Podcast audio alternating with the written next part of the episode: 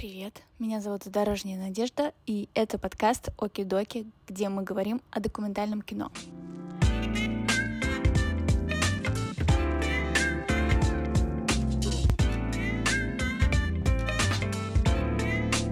Я вообще не понимаю, что такое драматургия документального кино. Это как? У есть научная статья, как ее экранизируют? Делали много экспериментов с детьми, с обезьянами. Люди вообще склонны думать, что все остальные видят мир так же, как они. Я не обязана ничего объяснять зрителю. Люди все время врут да, на камеру. Если я хочу снять фильм, я найду деньги. Используешь кино для того, чтобы мир познавать. Ко мне вернулся голос, и я очень счастлива, что я наконец-то могу продолжить общаться с людьми. Расскажи, как ты попала в документалистику? С чего все началось? Слушай, ну началось с того, что сначала я попала в журналистику, потому что я училась на факультете журналистики Уральского университета, но где-то курсу ко второму, к третьему я поняла, что журналистика не та журналистика, о которой я мечтала. Мне там было тесновато, маловато, мне не хватало выразительных средств. Я, как выяснилось, художник, мне нужно больше выразительных средств. В Екатеринбурге проходил э, фестиваль неигрового кино «Россия», знаешь его, наверное. Когда я училась на журфаке, э, ну, мы мелкие, ну, студентами там, значит, бегали в пресс-центре этого фестиваля, какие-то интервью брали у режиссеров фильмы смотрели. Ну, вот я подумала, что, наверное, то, чем я хочу заниматься. Собственно, поехала в ВГИК. Ты училась в мастерской Григорьева, да? Да, Игорь Андреевич, ага. Расскажи, как это было, потому что э, все, кого я спрашиваю, кто учился во ВГИКе, у всех такие интересные... Э, воспоминания об этом времени. Интересно, как это было у тебя? Мы сидели в темноте. У меня такое воспоминание, особенно от первых курсов, потому что, ну, это же круглосуточное занятие искусством. У нас какая-то была абсолютная изоляция. Мы с утра приходили в ВГИК, темно было на улице, да, ну, зима. Садились в этот еще темный зал, где нам показывали какое-то там немое кино. Потом выходили там в мастерскую. В мастерской тоже шторы были занавешены, потому что сцена, мы значит, на этой сцене. А когда выходили из ВГИКа, уже было темно. Ты потом в какой-то момент понимаешь, что ты в каком-то совершенно другом мире живешь, потому что у тебя, во-первых, все темно, но тоже как-то влияет, а во-вторых, ты занимаешься только искусством, вот исключительно, больше ничем. Очень продуктивное, кстати, время было. Мне кажется, нас там перекодировали ген, внедрили в ГИКа, который никак не выколупаешь вообще никак, потому что то, что в тебя два года вкладывали, да, круглосуточно, оно там навсегда. На самом деле я поняла в какой-то момент, что мастер — это ну, как мама, да. Тебя мама воспитала как-то, и потом ты можешь всю жизнь анализировать, что она с тобой сделала. Вот. А это очень так же с мастером. То есть мастер все равно в тебя что-то закладывает, передает, и ты, ты этого не замечаешь. Это же даже, скорее всего, вербализировать сложно, но это вот есть такое. А вообще э, у него это была первая мастерская, первый набор, как нам потом рассказывала его дочь. А, он очень переживал, а, а его дочь в Америке живет. Он говорит, он переезжал в Америку ко мне, спрашивал, как у вас тут кого обучают, то есть он интересовался вообще, он думал, как построить эту программу, то есть он очень переживал, очень хотел вырастить режиссеров. Ну, нам-то этого не показывал, такой был э, серьезный вот всегда. Ну, вообще любому режиссеру нужен художественный руководитель, э, чтобы он не варился сам в своем соку, а чтобы был какой-то взгляд со стороны, да. Но иногда мы это заменяем на фокус-группы, то есть я иногда собираю коллег, показываем фильм, и говорю, ну, давайте поговорим. Они этот фильм разносят полностью, ну и помогает это, конечно, потом э, сделать финальную версию. А ты говоришь, что вот мастер, он как мама, он что-то вкладывает в каждого человека. А ты можешь выделить, может быть, какие-то э, прям вот вещи, или, не знаю, какую-то самую главную вещь, которую тебе передал твой мастер в Авгике? Нельзя героев выставлять дураками. То есть, если он видел, что какое-то количество иронии по отношению там, к какому-то материалу или герою уже переходит грань какую-то, некую, да, грань, потому что грань у всех разная, да, и у всех разное понимание каких-то этических моментов, да, знаешь, это вечный спор, что можно снимать, что нельзя снимать. Наверное, вот, вот это вот, это как раз и закладывается мастером, то есть понимание каких-то граней в документалистике, может быть, каких-то методов. Мировоззренческие даже, наверное, вещи. Потому что профессию ты можешь, в принципе, из разных мест цеплять. Например, у нас э, был слабый курс по драматургии, он был всего полгода, и что-то как-то вообще невнятно. А мне пришлось потом пойти на семинары к Роберту Маки и изучать драматургию вообще самостоятельно. Давай чуть позже вернемся к Роберту Маки, тоже поговорим немножко про семинары.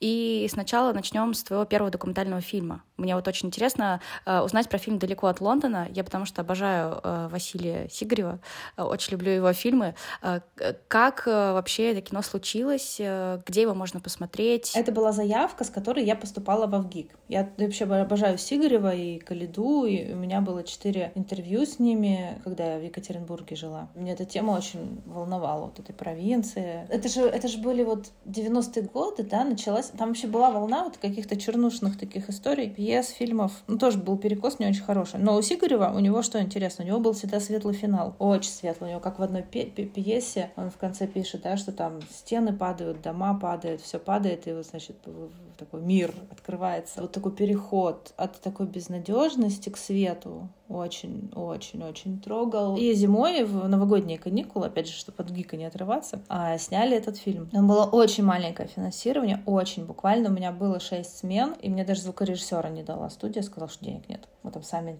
записывали звук. Я, кстати, еще как-то удивительно уговорила Василия, потому что он что-то не хотел сниматься, ему было не до этого. Я говорю, ну, это мой дебют, давайте как-нибудь поможем мне. Вот, и сняли, причем было долгое интервью, 6 или 7 часов мы с ним интервью записывали. Причем мы с ним прописали часа 3 или 4 и говорим, ну, все вроде. Он говорит, а давайте я за пивом сбегаю. Притаскивает ящик пива, а я не пью. И звукорежиссер такой тоже говорит, я тоже не пью. Вот они с оператором вдвоем сидели. В общем, последнюю кассету я просто решила уже студии не отдавать.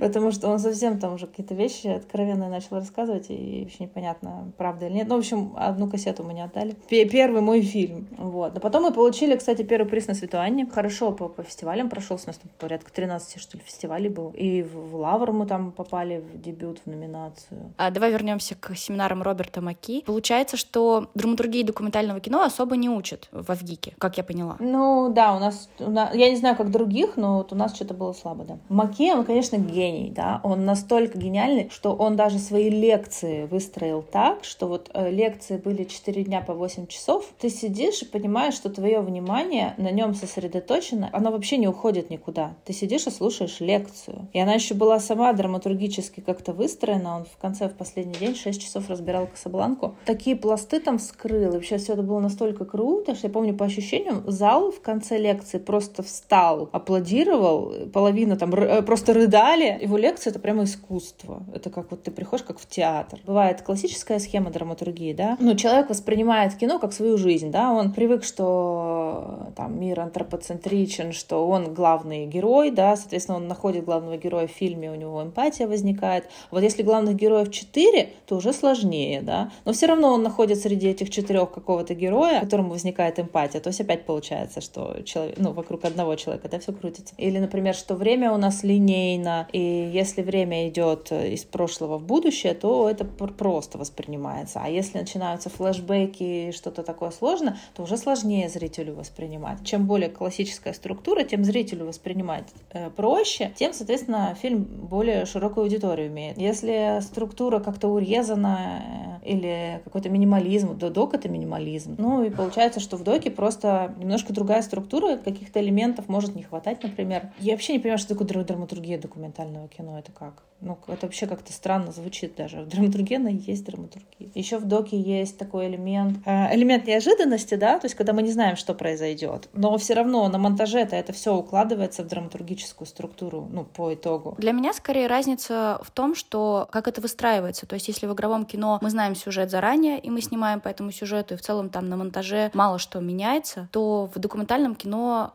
сюжет часто выстраивается на монтаже. Иногда смотришь кино и думаешь, ну вот хорошо. А если вот взять и твои эпизоды все переставить местами, вот что будет? Вот почему именно в таком порядке идут эпизоды? Вот если их переставить местами, ничего не поменяется. Вот как? Давай поговорим о том, как в твою жизнь пришло научно-популярное кино. С чего все началось? Какой был первый фильм? Первый фильм был «Мозг. Вторая вселенная». Научно-популярное кино ко мне пришло во ВГИКе, когда нам его показывали.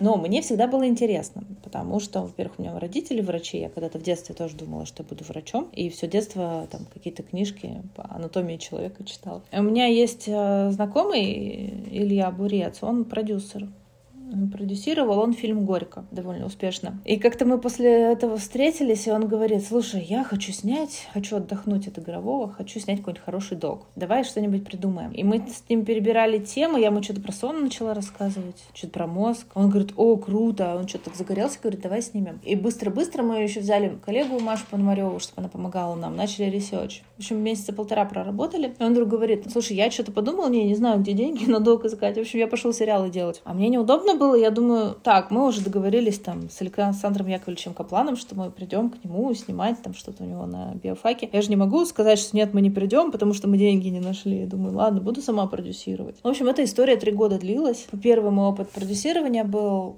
не совсем удачный с точки зрения продюсирования, но кино хорошее получилось, у нас были аншлаги, полтора года оно шло в прокате. Была такая отдача от зрителей, они все просили вторую часть, я говорила, нет, больше никогда, потому что этот продюсерский опыт дался очень тяжело. А потом мне сценарист э, Света Герасимова, она, она говорит, слушай, я, говорит, тут что-то ночью видела сон, как будто мы сняли фильм, назвали его «Мозг эволюция». Я говорю, слушай, хорошее название. И подумали, что бы нам вторую не снять вторую часть, потому что было много тем, которые остались, и о которых тоже хотелось поговорить. Меня интересовал вопрос свободы воли, и если у нас свобода воли, так сквозной линией идет через весь фильм, но в то же время мы там тоже... И, и мы строили на экспериментах, потому что кино искусство визуальное, да, а наука э, достаточно сухая для кино, то есть это в основном какие-то там научные статьи. Я все шучу, как экранизировать научную статью. Тут есть научная статья, как ее экранизировать. Делали много экспериментов с детьми, с обезьянами, ну то, что вот зрительские вещи, да, которые зрители хорошо как бы воспринимают. Вот, то есть два первых фильма были про мозг. Как не скучно снимать научное, научно-популярное кино. И, насколько я знаю, ты вообще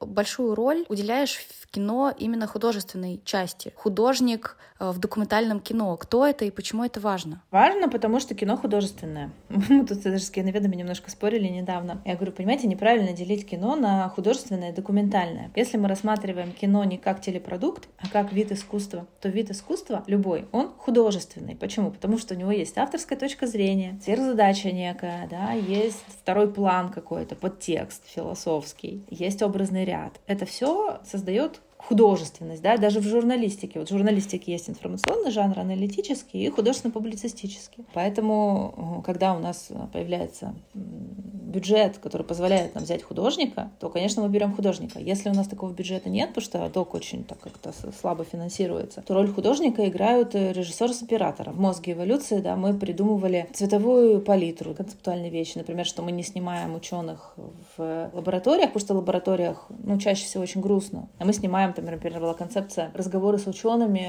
за чашкой чая, и мы их вытаскивали э, в бар. У нас было три цвета в фильме. Фиолетовый, бирюзовый и оранжевый. И если мы в баре видели кирпичную стену, мы понимали, что мы снимаем на фоне этой стены, потому что у нас изначально в экспликации вот эти три цвета были заявлены как доминирующие. Ну, то есть это, это вот художественное решение. Например, мозг э, «Вторая вселенная» ужасно с точки зрения художественного решения, потому что нам просто денег не хватило. И опять же, это был первый опыт. Я подумала, как это делают вообще? Ну, наверное, надо сделать презентацию, трейлер, пойти искать деньги. И я очень много денег, кстати, потратила на презентацию. Я думаю, ну сейчас мы придем к ученому, он нам что-то там скажет, я из этого сделаю трейлер. Мы приходим, естественно, с одной камерой и оператором, потому что денег-то еще нет. А на фоне там стены в кабинете его снимаем, а потом мы найдем бюджет и будем это все переснимать уже в соответствии с художественной концепцией. И вот это была ошибка такая продюсерская, ну и режиссерская, наверное, тоже, потому что мы в итоге не нашли достаточно денег. И тот материал, который мы сняли для трейлера, пришлось фильм включать, и это моя боль просто. Я же слышу, что у меня звукооператора нет на площадке. По-другому репортажное кино снимается, когда ты вот с камерой за героем ходишь. Но там должна быть такая крепкая драматургия, что она должна покрыть отсутствие художественных средств, мне кажется. Ну и то, опять же, то, как ты ходишь за героем, лучше бы заранее знать, какую камеру ты выбрал, какой ты объектив поставил. Это же все имеет значение. Ты сама занимаешься поиском героев? Ну да, кто еще? А как ты их ищешь? Ну, смотря каких. Не, ну я часто ученых прошу найти кого-нибудь. Для фильма «Мозг эволюция» нужен был человек с прозапогнозией. Это такое заболевание, при котором человек не распознает лица. Там два вида, либо он их не видит, просто у него нос, глаза, рот в лицо не складывается. Ну, вот как у дислексика не складываются буквы в слово, так у него элементы лица не складываются в лицо, он не может его увидеть целиком. Либо он просто, вот как у нашего героя, он видит лицо, но стоит ему закрыть глаза и открыть заново, перед ним уже другое лицо, он не запоминает его. И такие люди очень часто вообще не знают, что с ними что-то не так. Они думают, что все... Ну, это вообще мы, когда снимали фильм про мозг, мы поняли, что люди вообще склонны думать, что все остальные видят мир так же, как они. Да, если, например, человек синестет, он видит цветными буквами. Для него это не, не что-то необычное. Ну, он думает, что все так же видят. У меня на показе в Екатеринбурге девушка вдруг встает посреди зала, там зал достаточно большой был, и она говорит, боже, я только сейчас поняла, что я синестет, и что все остальные люди видят по-другому. У нее вообще шок был. Она думала, что все видят буквы цветными. Для них это может быть проблемой, может не быть проблемой, в зависимости от того, как они свою жизнь выстроили. Вот, а у нас герой работает музыкальным продюсером. Для него, конечно, это драма, потому что он лица не запоминает, он делает вид, что он тебя не замечает. А на самом деле это ну, заболевание, он, ну, он просто не то, что не замечает, он просто не понимает, что ты его знакомый. Вот, и он об этом решил рассказать э, журналистам однажды. А мы искали полгода героя, потом я у Василия Ключерева спросила, он как раз писал книгу художественную, кстати, э, хотел сказать игровую, господи, художественная литература, ну, обычная книга, роман, там тоже была эта тема. Я говорю, Василий, может, вы нам поможете найти? А не специалистов нет про прогнозе, ну, вообще, никакая тема не поднимается в стране. Вот, и он тоже стал у всех спрашивать. В общем, я нашла нейрохирурга из Владивостока, Артура Бектимирова, он, кстати, в трех фильмах случайно снялся у нас уже. И мы полетели в Владивосток снимать э, Артура, и я его попросила найти пациентов. Я говорю, мне нужен кто-то с паркинсонизмом. Ну, то есть вот у меня есть такая идея, да, как вот сценарий. Я говорю, мне нужен человек с паркинсонизмом. Как нам показать вообще действие нейростимулятора? Он говорит, ну мы можем, например, выключить нейростимулятор, и мы увидим, что у человека с паркинсонизмом начинается тремор, у него руки дрожат. Потом мы стимулятор включаем, буквально несколько секунд у него перестают дрожать. Я говорю, отлично, мы снимаем эту сцену. И он э, позвонил своему пациенту. Пациент, кстати, приехал из Хабаровска в Владивосток, чтобы в фильме сняться. Ничего да, себе. да, да. Приехал к нам, начал нас салом каким-то угощать. Насколько, по-твоему, автор должен разбираться в теме? Иногда документалист идет снимать о чем-то кино для того, чтобы разобраться. Ничего абсолютно об этом не знает, не понимает, и он как такой вот слепой щеночек просто куда-то проникает в какое-то пространство для того, чтобы понять, как это все работает. В научно-популярном кино насколько важно разбираться, насколько важно быть в теме? Ты как-то вообще готовишься к фильмам, что-то читаешь? Ну, конечно. Перед первым фильмом про мозг я месяца четыре просто смотрела YouTube, читала книги, покупала книги. У меня, по-моему, книг про мозг, не знаю, треть библиотеки.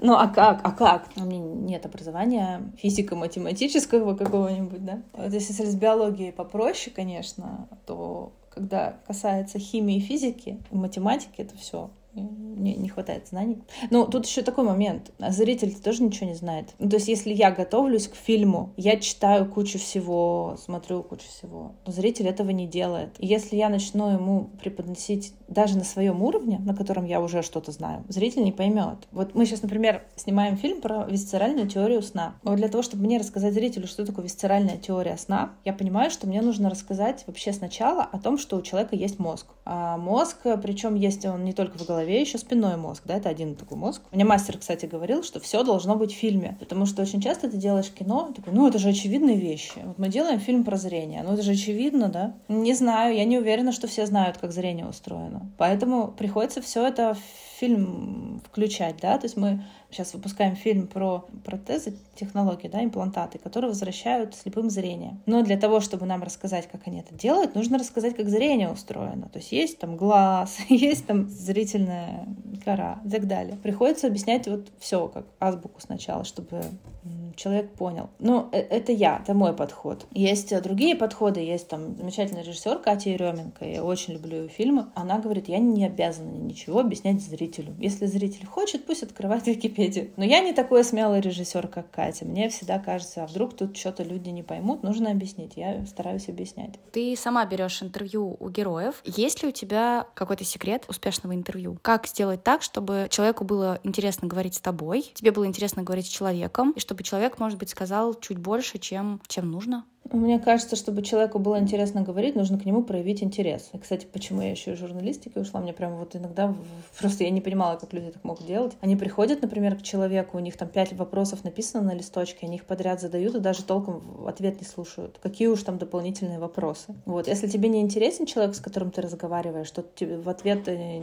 тебе ничего интересного не расскажет, мне кажется. А у тебя бывало такое, что в процессе разговора, в процессе интервью ты понимала, что вы настолько разные с этим человеком, что тебе даже говорить с ним сложно. Я же сама героев выбираю, мне же их не приводят. Все люди чем-то интересны, со всеми можно о чем-то поговорить. Но нет, у меня такого не было. А как ты чувствуешь, что герой твой? Ну, а что значит твой? Я, например, обычно нахожу героев внезапно и в основном почему-то в соцсетях. И не помню, с кем-то мы говорили в одном из выпусков, как вообще ты так, э, ну, можешь э, находить героев, не общаясь с ним, не чувствуя его энергию. А я говорю, я не знаю, я, я смотрю на человека, я просто чувствую, что это мой герой, что я хочу очень с этим человеком встретиться, поговорить, узнать э, какую-то его историю. То есть просто вот мне достаточно посмотреть на человека, чтобы это понять. Слушай, ну тут можно разложить на несколько составляющих. То есть, с одной стороны, у меня был случай, когда я по скайпу героев выбирала, потому что мы снимали фильм про шахтеров, и это была Воркута. Вернее, у нас неудачная была экспедиция в Подмосковье. А, мы хотели снимать про угольный разрез, единственный оставшийся из московского угольного бассейна. Мы туда приехали, все нам разрешили, мы начали снимать, какие-то интервью взяли, а потом что-то случилось у них буквально вот в день нашего приезда. Они нам запретили съемки. И все, не сложилось. Мы потратили уже на эту экспедицию часть бюджета. Вообще остался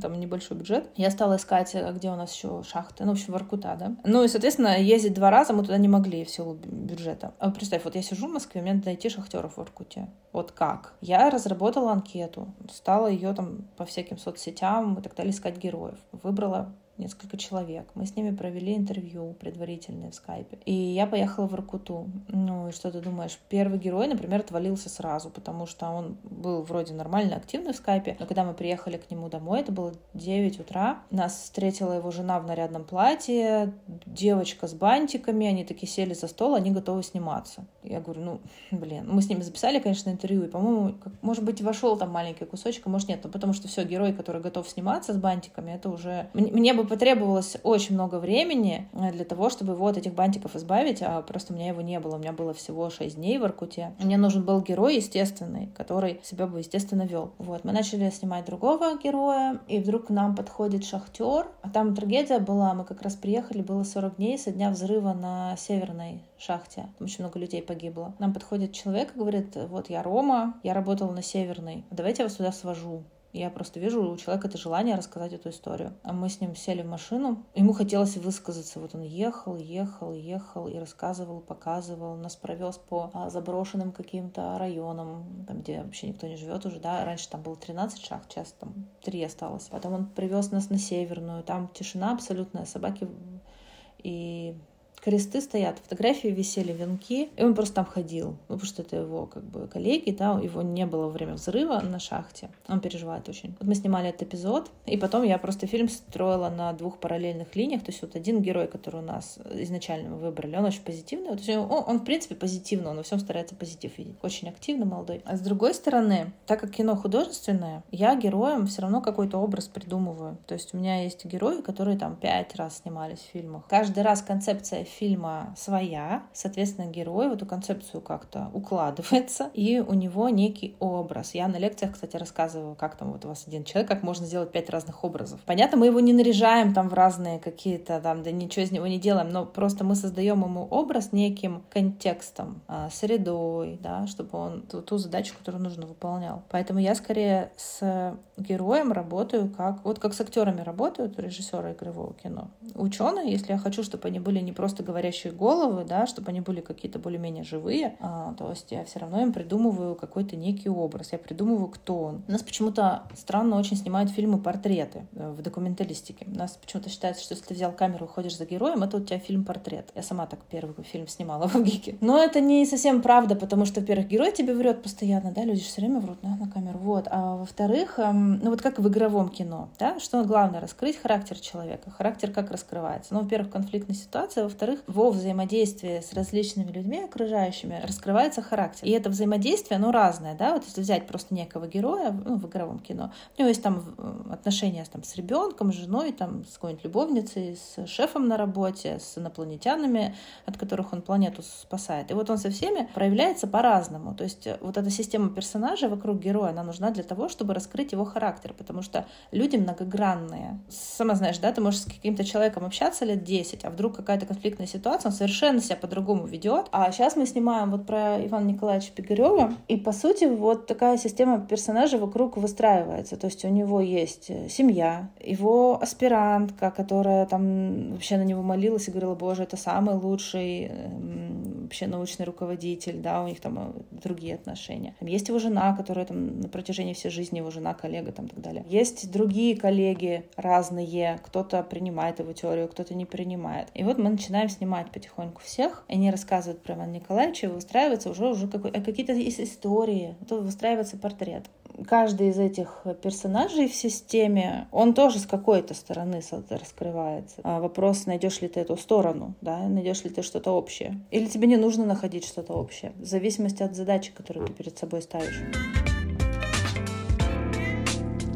Насколько вообще сложно сейчас найти деньги на фильм и на какие фильмы легче получить деньги? Слушай, я так никогда вопрос не ставлю. То есть у меня бы по-другому. Если я хочу снять фильм, я найду деньги. Если я не нашла деньги, значит, не очень-то этот фильм мне нужен. Вот и все. Потому что источников финансирования не так много. Есть Министерство культуры, Институт развития интернета, но надо понимать, что это не кино, это немножко другой формат, да. Краудфандинг тот же, который я шесть раз запускала в своей жизни. Каждый раз говорила больше никогда. Но потом возникает потребность снять кино, и ты все равно идешь и запускаешь запускаешь этот краудфандинг. Можно прийти, не знаю, на онлайн-платформы, можно, ну сейчас, наверное, с копродукцией сложно, да, копродукция пока подвисла у нас, но тоже был вариант. Можно найти каких-то спонсоров, легко не бывает. Не, не так, что ты такой раз, ну, это, может быть, есть какие-то случаи, но совершенно редкие. У меня чаще всего получалось так, что я начинала снимать кино, вкладывала свои какие-то деньги, потом находила. Насчет того, какие фильмы финансируют, ну, у всех же есть приоритетные темы, это можно открыть документы там, на том же сайте Минкульте или в Ире, там есть приоритетные темы господдержки. Обычно, когда документалист снимает какой-то фильм в точке Б,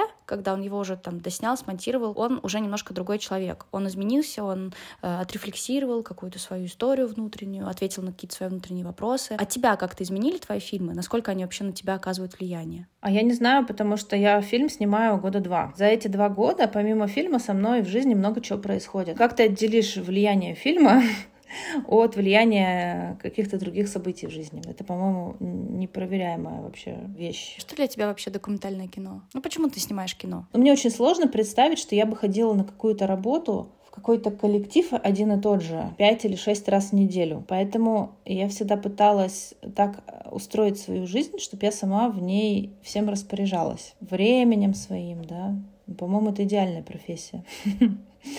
То есть ты сам себе режиссер вообще всего. Делаешь, что хочешь, в принципе. Наверное, от эгоизма некого идет. Ну, мне нравится жить как, вот так, как я живу. А режиссура это позволяет делать. При, при том, опять же, смотри, ты можешь ездить э, в разные места, куда бы ты никогда не попал, если бы ты не снимала кино. Ну, например, в Аркуту. Сложно представить, чтобы я сидела такая, съездить ли мне в Аркуту? Я бы туда, может быть, и съездила, но что бы я там делала, да? Я бы даже в среду не смогла погрузиться, не то, что на шахту зайти. А тут у тебя есть возможность. Используешь кино для того, чтобы мир познавать. Мы не поговорили совсем про лабораторию научного кино. Что это вообще такое и чем а, вы занимаетесь внутри лаборатории? Я ее делала совместно с Фанком, э, со Сколтехом и с Минкультом. Была идея взять режиссеров, привести в лаборатории, да, потому что на самом деле сложно попасть. И мне хочется, чтобы было больше таких людей, ну, коллег моих, которые бы снимали научное кино, потому что у нас там три человека по всей стране. Нам пришло, кстати, 139 заявок. Ну, там 16 фильмов у нас получилось, короткометражных, то есть 16. Э, режиссеров побольше было, они иногда группировались, там по двое, по трое снимали. 16 тем научных. И потом все это я объединила в альманах, называется «16 способов изменить мир», выстроила в нем драматургию, такую, знаешь, как в игровом кино. В чем вообще задача научно-популярного кино, по-твоему? Ну, смотри, а, раньше вот, я, кстати,